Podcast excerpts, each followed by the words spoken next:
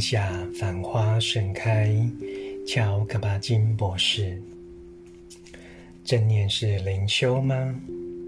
如果你翻开字典查到 “spirit” 灵性一字，你会发现它由拉丁字而来，意为呼吸 “to breathe”，吸入为启发 “inspiration”，呼出为停止 “expiration”。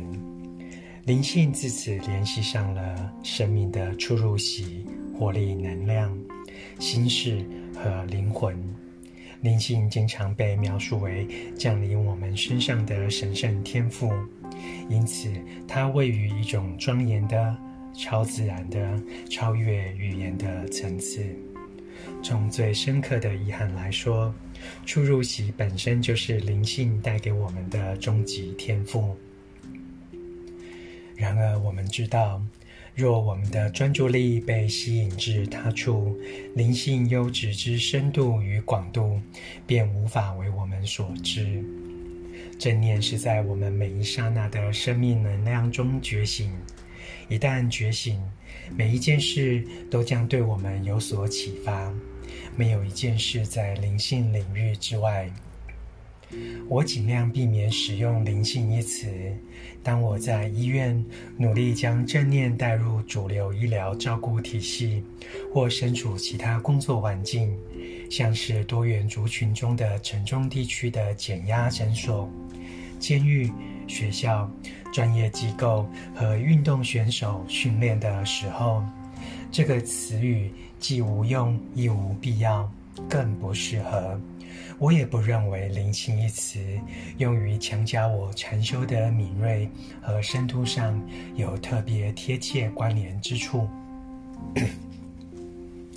这倒不是否定禅修基本上可视为一种灵修，只是我个人对此一词语意涵不够精确、不够完整，以及经常被误导，有点意见。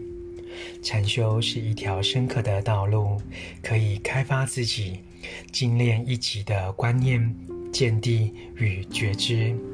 然而，在我心目中，“灵性”一词实际上所制造的问题，比它能解决的还要多。有人称禅修为新的纪律，我偏好这种说法，远胜于灵修。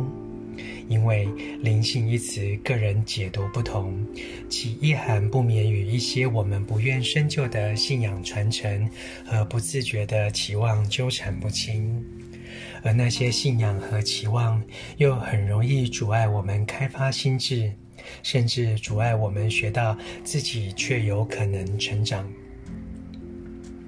在医院里，偶尔会有人告诉我，在减压诊所的时光是他们有生以来最具最具灵性的体验。我很高兴他们这么觉得，因为这是他们亲身的禅修体验，而非根据一些理论、意识形态或信仰系统而来。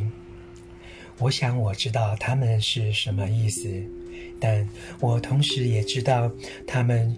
希望努力找出适当的话语来描述内心体验，而这体验是无法以言语标示的。我深深地希望，无论他们的体验或关照是什么，都会持续下去，生根、活着并成长。希望他们终将听到，这种修习绝不是要达到某种境地，甚至不是要得到愉悦或深刻的灵性体验。